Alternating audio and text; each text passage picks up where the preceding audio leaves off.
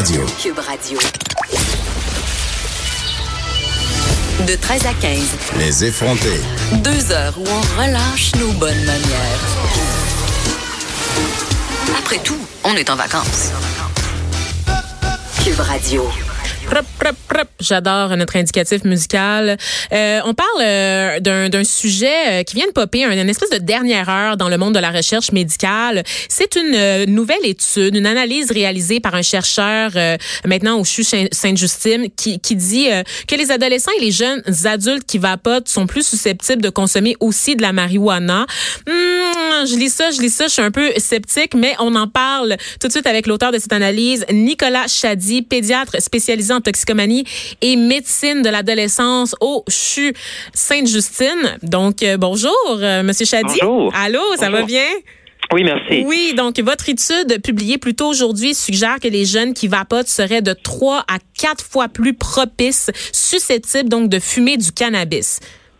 Oui, c'est bien ça. Mais en fait, c'est une étude qu'on a fait, c'est donc un résumé de toutes les études publiées Ah, sur le sujet. Mhm. Et puis, ce qu'on a trouvé, c'est qu'il y a une association. Donc, si on a déjà vapoté, euh, on a des chances plus élevées d'avoir déjà utilisé de la marijuana ou de progresser vers une utilisation de la marijuana dans le futur. On a donc séparé les études en comme deux sous-groupes, si on veut. OK. Euh, des études transversales qui ne font pas la distinction de qu'est-ce qui est arrivé en premier, puis des études longitudinales qui regardent bel et bien avec un jeune qui a commencé par vapoter, est-ce qu'il va avoir une progression vers euh, la marijuana. Puis ce qu'on a trouvé, c'est euh, une même relation dans les deux cas, donc il y a un risque augmenté là, d'avoir euh, euh, cette association-là entre les deux substances. Et qu'est-ce qui explique la réalité du risque augmenté? là? C'est-tu encore une affaire là, de développement de lobe frontal, comme dirait le, le ministre Lionel Carman? Ouais, ben en fait c'est un peu ça. Donc ce qu'on voit chez les ados qui sont plus jeunes, c'est que le cerveau est en développement. Euh, donc les ados, eux, ont une susceptibilité à chercher les sensations euh, qui apportent du plaisir. Euh, donc euh, la réponse d'un ado à une substance comme la nicotine ou la marijuana est plus grande euh, que chez un adulte, si on veut. Donc il y a un risque accru de développer une dépendance. Euh, puis ce qu'on s'aperçoit, c'est que il y a comme un, un trajet commun, si on veut, là, ou un circuit commun dans le cerveau qui fait en sorte que si on est exposé à une substance, par exemple la nicotine, on a comme une sensibilisation aux autres substances comme la marijuana.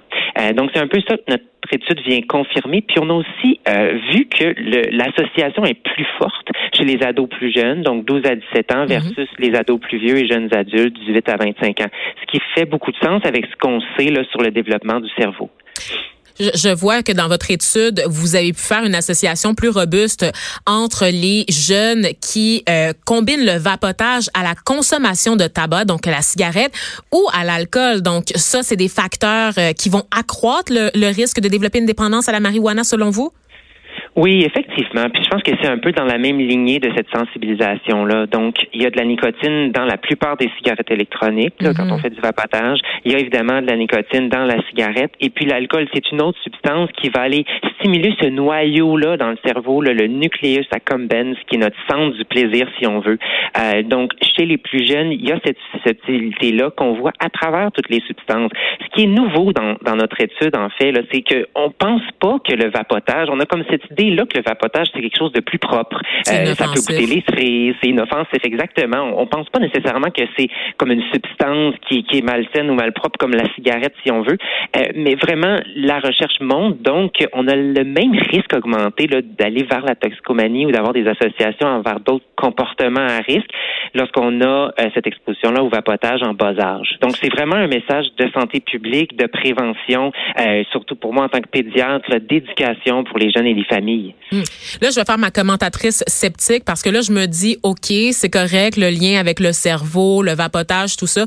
Mais est-ce que les jeunes vont pas essayer la marijuana parce que c'est tout simplement un rite de passage obligatoire chez les adolescents? Est-ce que, est-ce qu'on peut vraiment établir une causalité, là, euh, précise sur la question de la biologie quand on sait que l'influence sociale est beaucoup plus, est, est tout aussi égale, sinon beaucoup plus grande que les facteurs biologiques? Mais euh, je vous remercie pour cette question-là parce qu'il faut être sceptique. Puis effectivement, ce genre d'études-là, euh, en fait, toutes les études qu'on a combinées ensemble, ce ne sont pas des études qui nous permettent d'établir une causalité. C'est des associations. Ce qu'on s'aperçoit, c'est quand on a un grand nombre d'études qui montrent la même association, puis quand on a des études longitudinales qui font comme un lien dans le temps, si on veut, on a des chances de suspecter qu'une partie de la cause serait l'exposition à des substances comme le vapotage.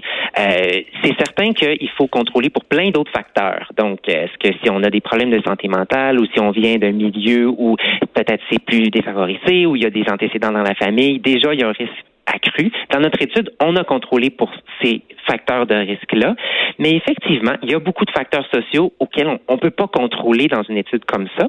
Mais je pense que ce qu'il faut savoir, c'est qu'il y a une grande partie des jeunes qui vapotent maintenant, qui sont des jeunes qui seraient probablement pas tournés vers la cigarette ah. Puis qui possiblement n'aurait pas non plus fait le saut vers la marijuana. On est dans une époque, on n'en parle pas souvent, mais en fait, en général, l'usage de drogue chez les ados, c'est quand même en diminution au niveau des taux d'utilisation de, d'alcool, des drogues de rue et tout ça. On parle beaucoup de la crise des opiacés, on parle de la légalisation de la marijuana et tout ça, mais en général, il y a une tendance à la baisse vers l'utilisation des substances. Et puis, ce qu'on s'aperçoit, c'est qu'avec des perceptions de risque qui sont tellement basses pour la marijuana, par exemple, et la cigarette électronique ou le on a une possibilité de comme inverser un peu cette tendance-là, puis d'avoir un retour ou une recrudescence vers la toxicomanie chez les adolescents, ce qui serait hmm. vraiment pas souhaitable là, à l'échelle de la population. Oui, oui, oui. Mais là, là quand même, je, recommence là avec mon commentaire de, de sceptique. Est-ce que c'est pas un peu alarmiste comme discours de penser que parce que un jeune prend une puff une fois, il va sombrer dans une dépendance qui va faire monter en flèche euh, les cas à problème, les cas de les problèmes pour la santé publique en général aussi, parce que je veux dire, on va se le dire, depuis que c'est légal, Monsieur Chadi, je me permets quand même de prendre une petite tuile de CBD une fois de temps en temps, puis j'ai pas l'impression que ça va, je vais développer ça en dépendance à long terme. Là. Oui, ben c'est bon d'être sceptique. Écoutez, puis il faut pas être alarmiste non plus. Je pense pas que cette étude cherche à, à, crier à l'alarme ou à l'alerte disant qu'il va y avoir automatiquement une énorme augmentation des taux de marijuana avec le vapotage.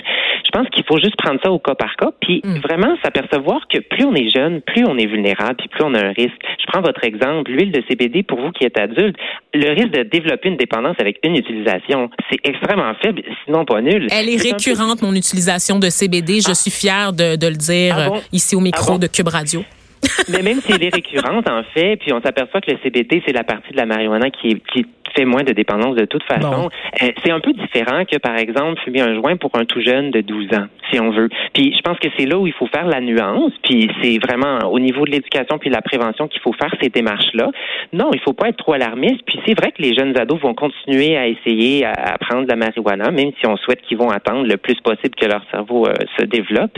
Euh, mais c'est de la prudence, puis c'est de savoir que la cigarette électronique n'est pas différente de la, de la cigarette traditionnelle lorsqu'on regarde les risques qui sont associés si on veut. Voilà. On l'attend toujours, hein, le plan d'action, parce qu'on sait que le gouvernement fédéral a promis de se pencher sur l'usage de la cigarette électronique, particulièrement auprès des ados. Mais qu'est-ce qui fait qu'on tarde autant à agir dans ce dossier-là, selon vous? Parce que me semble, bon, c'est sûr qu'il y avait un manque de recherche, c'est relativement nouveau sur le marché, la cigarette électronique, mais reste que c'est de la nicotine, vous l'avez souligné vous-même. Donc, pourquoi est-ce qu'on tarde à légiférer?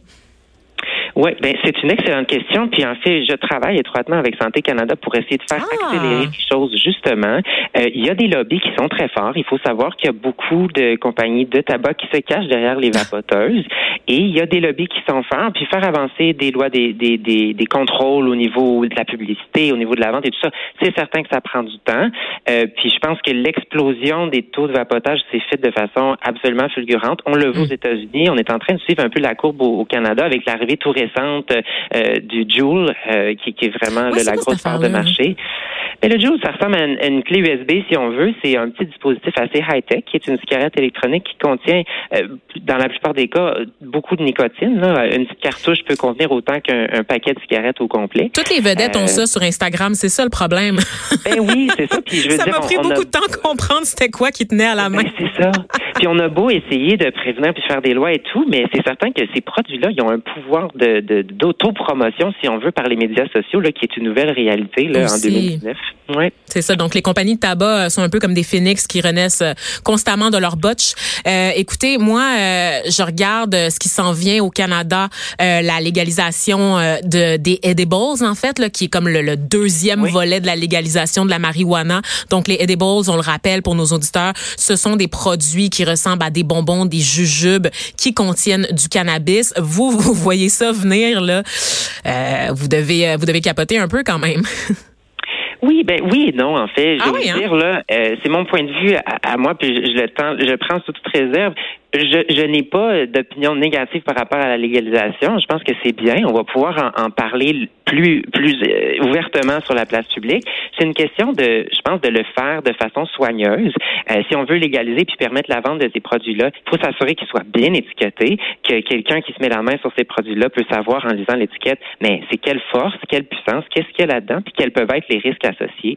Euh, c'est certain qu'on voudrait pas que des jeunes de 12, 13, 14 ans se mettent la main sur des edibles qui ressemblent à des jujubes et des choses qui pourraient vraiment le mener à des problèmes de santé à court et long terme. Mais je pense que d'avoir ça quand même légalisé, parce qu'on se le cachera pas, si c'est pas légal, c'est quand même en vente sur le marché noir. Ben, c'est ça. Euh, Puis là, on contrôle moins ce qu'il y a dedans. Voilà. Voilà. Puis je pense que ce contrôle-là, s'il est bien fait, et j'ai toute confiance qu'on va bien le faire là, euh, avec la vie des professionnels, puis euh, bon, des politiciens du monde légal et tout ça, je vois pas nécessairement un risque. Je pense que c'est à la limite une bonne chose là qu'on puisse légiférer qu'on peut taxer s'il le faut, euh, puis faire le travail de prévention et d'éducation qui va avec tout ça. Parce que là, le gouvernement du Québec est pas chaud chaud à l'idée là des edibles sur le marché. Euh, ils espèrent adopter leur propre législation par rapport à ça, mais reste que ça va être disponible. Je sais pas si vous pouvez aller là avec moi, euh, docteur Chadi, mais je vais je vais l'essayer quand même. Au niveau de la légalisation de la marijuana, quand on regarde les produits, ça c'est un enjeu là qui me préoccupe particulièrement. Quand on regarde sur le site de la SQDC là, il y a aucune indication. On parle justement d'avoir des indications claires pour permettre aux gens de comprendre ce qu'ils consomment. Mais quand je regarde, pour un jeune, mettons, là, qui s'essaie, là, un jeune euh, qui, qui, je sais pas, là, une famille, parce qu'on peut commander là, pour la maison, qui, qui voudrait consommer un produit, il n'y a pas d'indication, il n'y a pas de posologie, on sait pas comment consommer les produits, il y a absolument rien. Moi, je, je trouve pas que c'est un succès, cette, cette commercialisation de la marijuana au Québec, parce qu'à force de dire, oh, on veut pas faire la promotion du produit, on a oublié de mettre la base, c'est-à-dire des indications pour pouvoir le consommer en toute sécurité. C'est pas un peu contre-productif?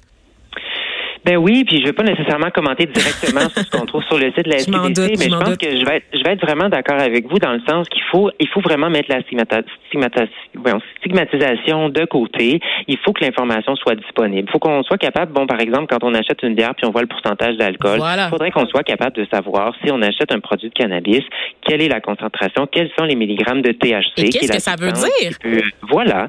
Et je pense que ça, ça va être un travail qui va vraiment partir de, de l'enfance. On va éduquer les jeunes espérons-le, à l'école. Et puis, il va y avoir un travail de santé publique qui va se faire avec ça. Puis ça va aller tout jusqu'aux produits qu'on voit, qu'on peut acheter pour que les familles puissent en discuter de façon ouverte à la maison, puis qu'on puisse savoir qu'est-ce qui arrive si on consomme tant euh, de cannabis et quels sont les risques là, pour les jeunes surtout. Oui.